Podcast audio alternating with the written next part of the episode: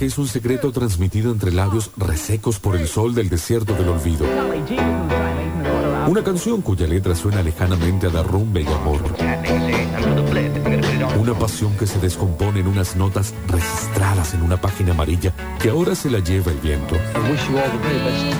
Un recuerdo que se musicaliza como el soundtrack de una película no muy buena de príncipes y princesas. Los habitantes de esta metrópolis de cemento y fuego se sientan alrededor de una mesa antigua para contarnos una que yo sé. Ok, el una que yo sé del día de hoy me toca a mí. Pero antes de decir cualquier cosa, quiero leerles un fragmento de una canción que va a dar el tono del disco que vamos a escuchar. Y además del tema que vamos a hablar, que es uno de mis tres temas preferidos en la vida, que es el amor. La canción es de, y el disco es de Labyrinth, y esta canción en particular la canta con Zendaya. Zendaya, la protagonista entre muchas otras cosas de Euforia, y lo digo porque Labyrinth es quien se encarga del soundtrack de Euforia. Entonces todo tiene como el- ese mismo Ah, Que sentido. está muy bueno. Que está Tiene una- unas buenísimo. canciones buenísimas. Sí. La canción dice así, en un momento canta ella y dice, ahora me tenés perdida en mis emociones, ahora estoy intoxicada con tu droga, el torrente sanguíneo acelerado, los latidos de mi corazón diciendo la verdad, es que estoy enamorada de vos. Ahora cantan juntos y dice, fui tocado por Dios y eso me destruyó. Acá dice, fuck me up, la traducción es como, me jodió, me, me cagó la vida, es como, bueno, me elijan la palabra que quieran como una corriente eléctrica a través de mis venas. Rayo, ven, golpéame de nuevo.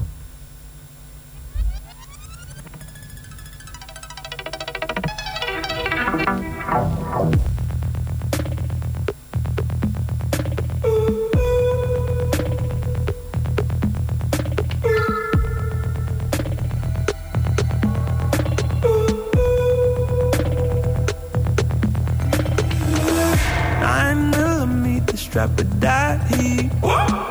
Vampire slayer sticks on me.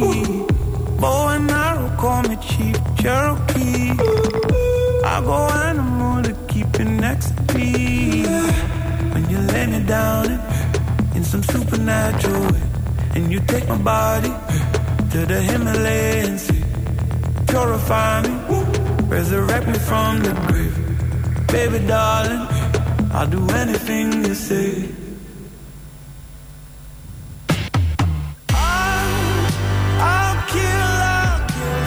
De lo que vamos a hablar, les decía hace un rato, es eh, del amor. La pregunta es si uno inventa el amor. Es decir, si uno tiene algún tipo de agencia a la hora de enamorarse. Si uno puede decidirlo, si uno puede entrar a la vida y decir, ahora me enamoro de vos, ahora caigo, o no. ¿Qué piensan? Eh, Yo Eh, pienso que sí, que se, eh, que se puede construir. Hay veces que uno está sin ganas de enamorarse y a veces uno está con ganas de enamorarse. No sé, no, no creo que haya una fórmula que vos decís, eh, si quiero me enamoro de tal persona, pero sí se puede construir un, en profundidad eso.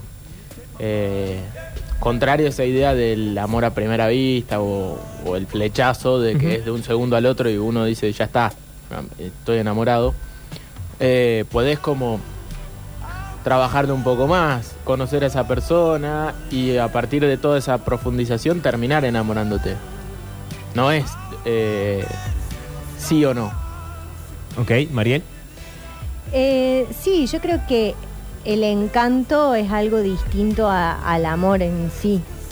Digamos, alguien te puede encantar y, y a mí me gusta como esa palabra porque suena como algo mágico, como una especie de hechizo, donde vos a lo mejor eh, te encanta de cierta persona algunas actitudes o, te encanta físicamente o te encanta por alguna situación en particular, pero creo que después el hecho de enamorarse deviene en algo que es como eh, un conocimiento más profundo de la persona. Por eso pienso que a veces uno puede estar enamorado de alguien sin estar necesariamente encantado. Y generalmente va relacionado eh, pero ni siquiera pienso como en el enamoramiento como en una cuestión pura y exclusiva de una pareja. Ok. O sea, pienso que uno puede estar enamorada de, de, mm, sus amistades, de, de algún vínculo familiar, o sea, porque si na- se enamora como de la idea de, la relación amorosa, más que de la persona. Ok, acá vamos a hablar específicamente de una relación amorosa. Eh, de, una relación de, de- de pareja. Ya voy a aventurar lo que creo yo y les- después les explico por qué. Yo creo que el amor no se inventa. Yo creo que uno tiene muy poca agencia a la hora de enamorarse. Más bien tiendo a creer que es algo que sucede y que uno lo puede encontrar más prevenido o más desprevenido, pero efectivamente en algún momento sucede. Es decir, estoy un poco en contra en sentido general de esta especie de corriente de pensamiento llamada voluntarismo, en la cual todo pasa porque uno... No, no, no, no, igual está bien, porque yo pareció que lo dije de esa forma, pero ¿no te pasó nunca que eh, empezás a conocer a una persona y decís, no me voy a enamorar de esta persona y después te terminás enamorando?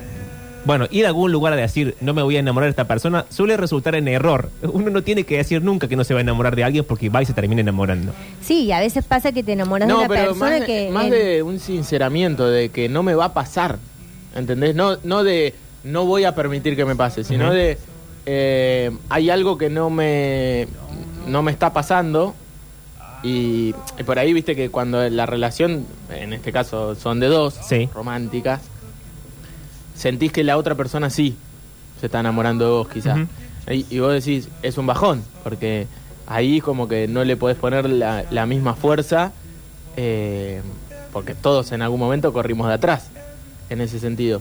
Y después sí te termina pasando. Después, aunque vos dijiste y pensaste Que no. no me va a pasar porque no me está sucediendo, y después el tiempo como que profundiza todo el, el hecho y, y te terminás enamorando. Claro, entonces uno tiene poco que ver a la hora de- del amor. Sí. Sí, sí, porque es algo, digamos, que no... A veces hasta no lo puedes controlar porque eh, de- hay momentos que decís, bueno, si yo tengo que pensar en términos de la razón, quizás no es la persona de la que debería enamorarme, Ujú. más no puedo controlar mis sentimientos hacia esa persona. Y hace, hace un tiempo leí un libro donde mm, eh, hablaba de que estar eh, enamorado de alguien tenía que ver con un poco con la idea de abandonar el narcisismo. Y me parece que es una idea que está buena porque siento que, que cuando pasa un poco esto que, que vos decís, Octa, que a veces uno se enamora de alguien que lo ve como en un lugar medio, no sé, eh, como del idilio o de decir, bueno, yo me enamoré de esta persona, pero esa persona no tiene ninguna conexión conmigo. Y hay otras veces que pasa que vos te sentís como conectada eh, en las sensaciones con otra persona de, cual, de la cual recibís algo en retribución, pero pareciera ser que no es la misma intensidad. Y creo que ahí un poco es en el momento que vos pensás que abandonaste parte de tu narcisismo porque la otra persona se vuelve protagonista también. Y en eso a veces cuesta como equilibrar. Una persona es protagonista de la vida de alguien eh, y al revés no pasa lo mismo en la misma intensidad, entonces empezás como a batallar en eso de querer salirte, me quiero correr de este enamoramiento porque la otra persona no siente lo mismo, pero hay algo retributivo que te hace quedarte ahí también. Hay un buen hombre que se llama Blastos, el profesor Blastos, si lo quieren googlear es Blastos con B corta, que es una frase que a mí me gusta mucho porque es una idea que a mí me gusta mucho del amor, que dice que uno se enamora cuando encuentra en un desconocido algo íntimo que es de uno. Es decir, piense el amor bajo la misma lógica de que el amor es algo eh, menesteroso, es una necesidad, es algo que a uno le falta y que otro tiene. Y que eso, él hace este truco que a mí me divierte mucho, que es eso que a mí me falta y que vos tenés, en realidad es mío. Yo voy a buscar algo que es mío y te encuentro a vos en el medio y entonces construimos una cosa juntos. Pero claro, hay otra gente que piensa lo contrario y hay otra gente que piensa algo aún más interesante que eh, es parecido a lo que decías vos. Hay un filósofo que se llama eh, Rosenweit, creo que se llama, que dice algo así como que cuando uno se enamora, pierde todas las propiedades que lo hacen a uno persona. Es decir, yo me enamoro de vos y dejo de ser yo para ser el instante del amor. Lo mismo le pasa al otro, en el, mejor de los casos, ¿no? Si no, eh, estamos en un problema. Eso de que uno desaparezca para no dejar rastro en ese momento que ocurre el amor, ocurre porque el amor, dice Rosenweight, se parece mucho a Dios. Es decir, suceden siempre en términos del presente. En el amor no hay pasado. Uno no llega a enamorarse de alguien porque antes se enamoró de otra gente. Uno siempre se enamora por primera vez de alguien. Y en el amor no hay futuro, porque el amor nunca se piensa hacia adelante. El amor es el presente mismo. Y entonces amar se va a parecer a Dios. Por eso Labyrinth dice en un momento, cuando explica el amor en la canción de Fields, dice, Dios me tocó y ahora estoy destruido. Hace también esta misma unión entre la idea de Dios y eh, la idea del amor. Pero claro, tenemos un problema.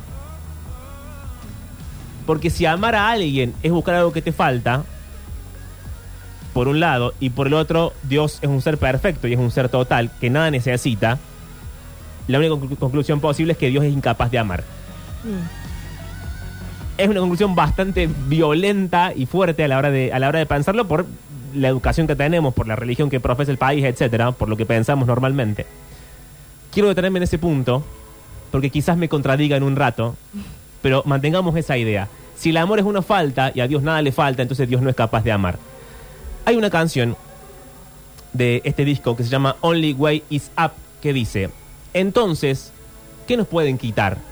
Cuando ya estamos viviendo en la zona cero, justo debajo del sótano, donde el único camino es hacia arriba, ya sabes, el único camino es hacia arriba. Cuando toca fondo, el único camino, desde un corazón roto, es hacia arriba. Suena Only Way Is Up.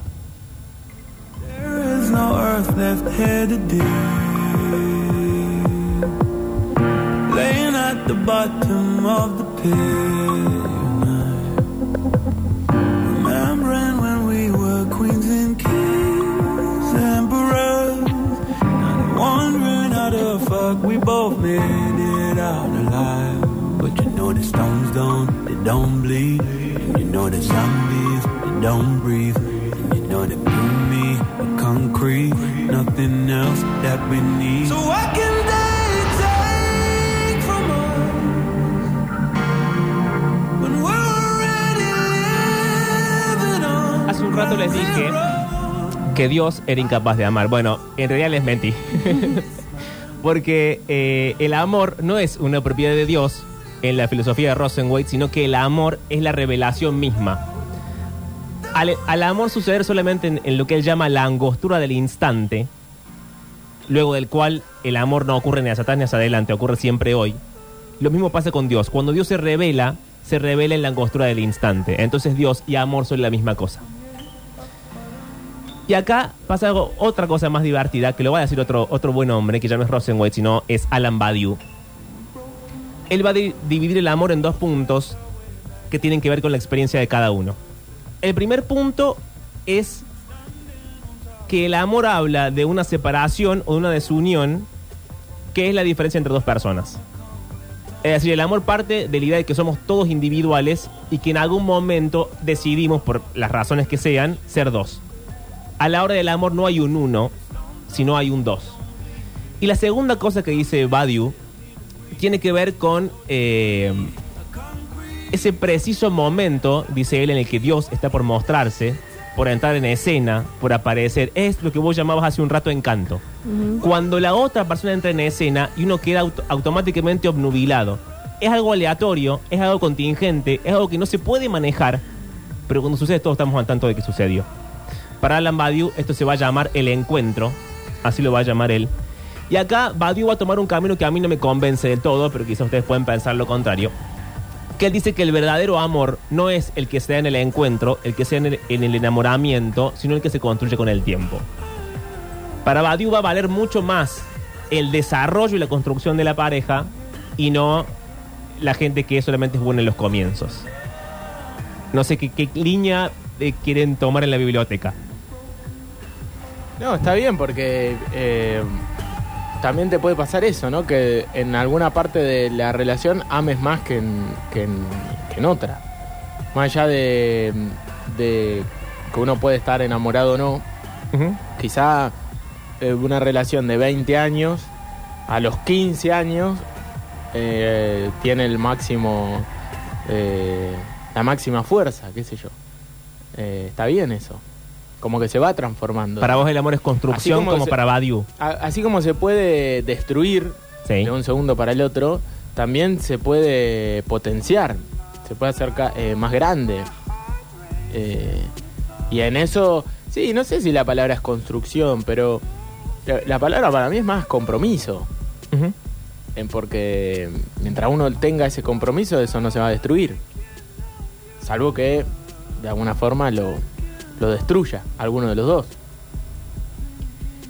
Sí, también creo que en el caso de, de- de las relaciones se den en un tiempo corto o se den así de manera más, más longeva, digamos, esas relaciones que, que duran muchos años. Sí.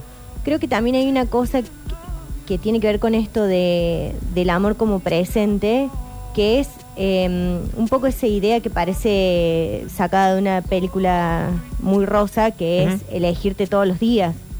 Eh, y con elegirte no digo pensar que sos la única persona eh, posible de amar, sino que hay una sensación de bienestar y de amor que sentís por la otra persona en cada presente. Y eso también eh, pasa cuando, en el caso de las relaciones muy largas, vos vas creciendo y las personas todos los días vamos cambiando y no sos la misma eh, cuando tenés 15, 20 o, o 60. Eh, sí creo que el encantamiento genera algo que eh, lo he visto, digamos, lo he vivido y lo, lo he visto en otras personas, que no importa la edad que tengas, cuando estás encantado con alguien te comportas casi de la misma manera. Digo, de esta manera media boba de, Sí, de sí, que sí. se te desaparece el mundo y solamente está la persona que te gusta. Pero entonces, ¿el amor es ese instante o es la construcción en el tiempo? No, no, para mí el amor es un instante, pero que puede permanecer en el tiempo si, si- Se puede extender el encantamiento. el encantamiento se puede extender y también puede ir y volver permanentemente. O sea, he visto gente muy encantada, no sé, una vez me acuerdo que leí un, un tuit de un chico que eh, hacía hace muchos años que está en pareja y, y que en un momento escribió algo de, o sea, están en pareja desde que eran, desde que tenían, no sé, 20 años, hoy ya tienen como 38, 39, y en un momento él escribió algo de, em, la vi que se iba eh, justo el día que quedó internada para, para tener su bebé, Ajá. y en un momento se dio vuelta y me miró y sentí lo mismo que sentí en el momento que la conocí. Claro. Como que ese encantamiento en otro momento de sus vidas como pareja, que era... Había vuelto. Había, eh, sí, y de otra manera, porque iban a tener un- una Un hija, o sea, era otro momento en, la- en su propia historia. Y me pareció tan, tan maravilloso y creo que, eh, que a veces me, me genera como dudas pensar que alguien puede estar con otra persona solamente por un mandato de eh, que bueno, que ya me casé, ya estoy hasta el resto de mi vida con esa persona y no poder sentir ese encantamiento en otros momentos de la relación, con otras cosas, eh, con otras vivencias, que eso nunca más aparezca, me parece como que se te hubiese secado el alma. Ok. Yo voy a tomar una postura solamente por el bien de la columna, digamos, solamente por el bien de la atención. Y voy a tomar la postura contraria a la de ustedes. A mí creo que la, versión del amor que más me divierte, más interesante me parece, eh, la que más sexy encuentro es la que ocurre en ese momento eh, llamado el comienzo. Hay algo de, ese, de, esa, de, ese- de eso que ocurre en el orden del milagro, en esa especie de intensidad de encontrar a X persona que es de determinada forma. Hay algo en la suspensión del tiempo, en la suspensión del espacio. Hay algo en lo que te quita de, de un momento para, para, para siempre, aunque dure muy poquito, del mundo real, que me parece el mejor momento del amor. Después la construcción será otra cosa, después lo llamaremos de otra forma, después tendrá otro nombre, no lo sé. Pero eh, en Ah, este ¿vos caso, decís tiene otro nombre. yo creo que sí.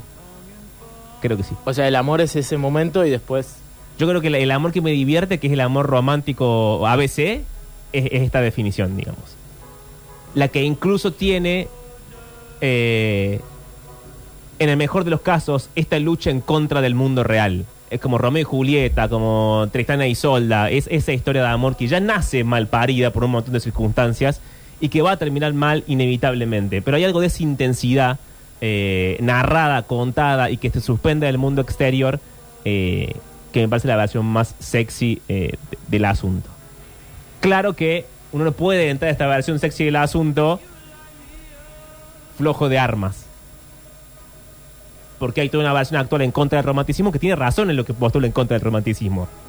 que es sostenerlo a pesar de las violencias, sostenerlo a pesar del paso del tiempo, sostenerlo a pesar de un montón de cosas feas que pasan. Uno tiene que saber entrar a ese lugar y saber salir. ¿Y cuánto puede durar ese momento? Y según eh, Rosenweitz, es la angostura del instante. Dura eso, dura un instante. Según Badiou, no, porque según Badiou tiene que tomar sí o sí el camino de la construcción. Y dice algo muy interesante Badiou a favor de ustedes, que es el problema de que lo que yo planteo es la fusión de dos personas. Es que por, un- por ese instante los dos seamos uno solo. Y uno no puede vivir una vida fusionado a otro. Claro.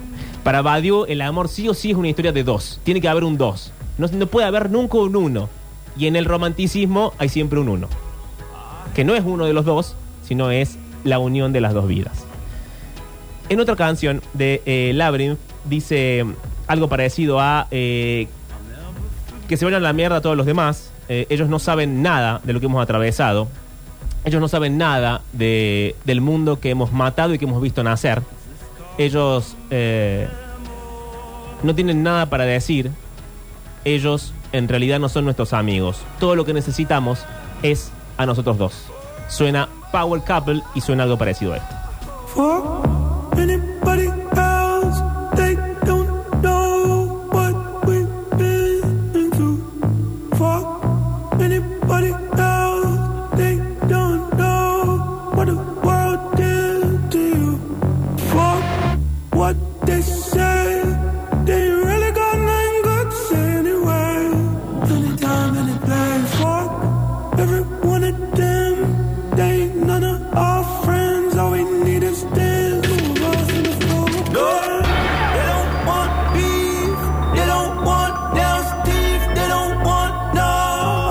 Lo que va a hacer el disco que se llama eh, Ends and Begins, me parece, eh, es contar como distintas versiones del amor. No deliberadamente. Todas estas cosas que estoy diciendo las estoy diciendo yo y las estoy agregando yo, algo que es en una canción con letra.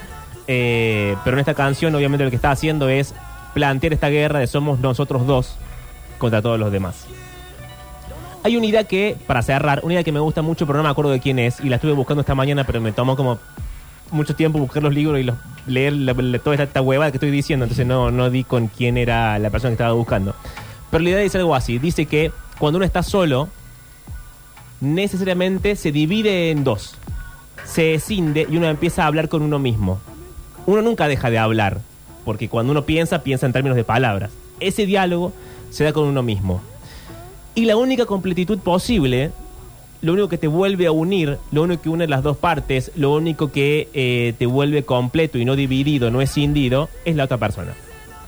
La única forma de, por eso la única forma de conocerte, de saber quién sos, de saber cuáles son tus cualidades, de tus gustos, etcétera, depende siempre de la otra persona, porque solo uno es impotente.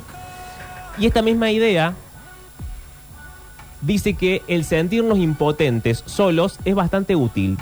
Porque ese poder en la impotencia te hace necesariamente buscar a alguien más que se parezca a vos, que quiera los mismos que vos, que tenga los mismos objetivos, el mismo código, la misma idea de nobleza, la misma idea del amor, y entonces ir juntos, ahora sí, a conseguir lo que quieren, porque solo, escindido y dividido, es imposible.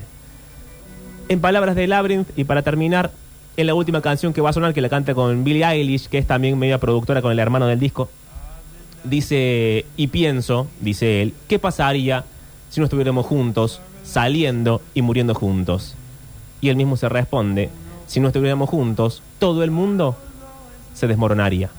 Esto fue una que yo sé, esto fue Labyrinth, esto fue un par de ideas sueltas sobre el amor, y lo que suena a continuación es Never Felt So Alone.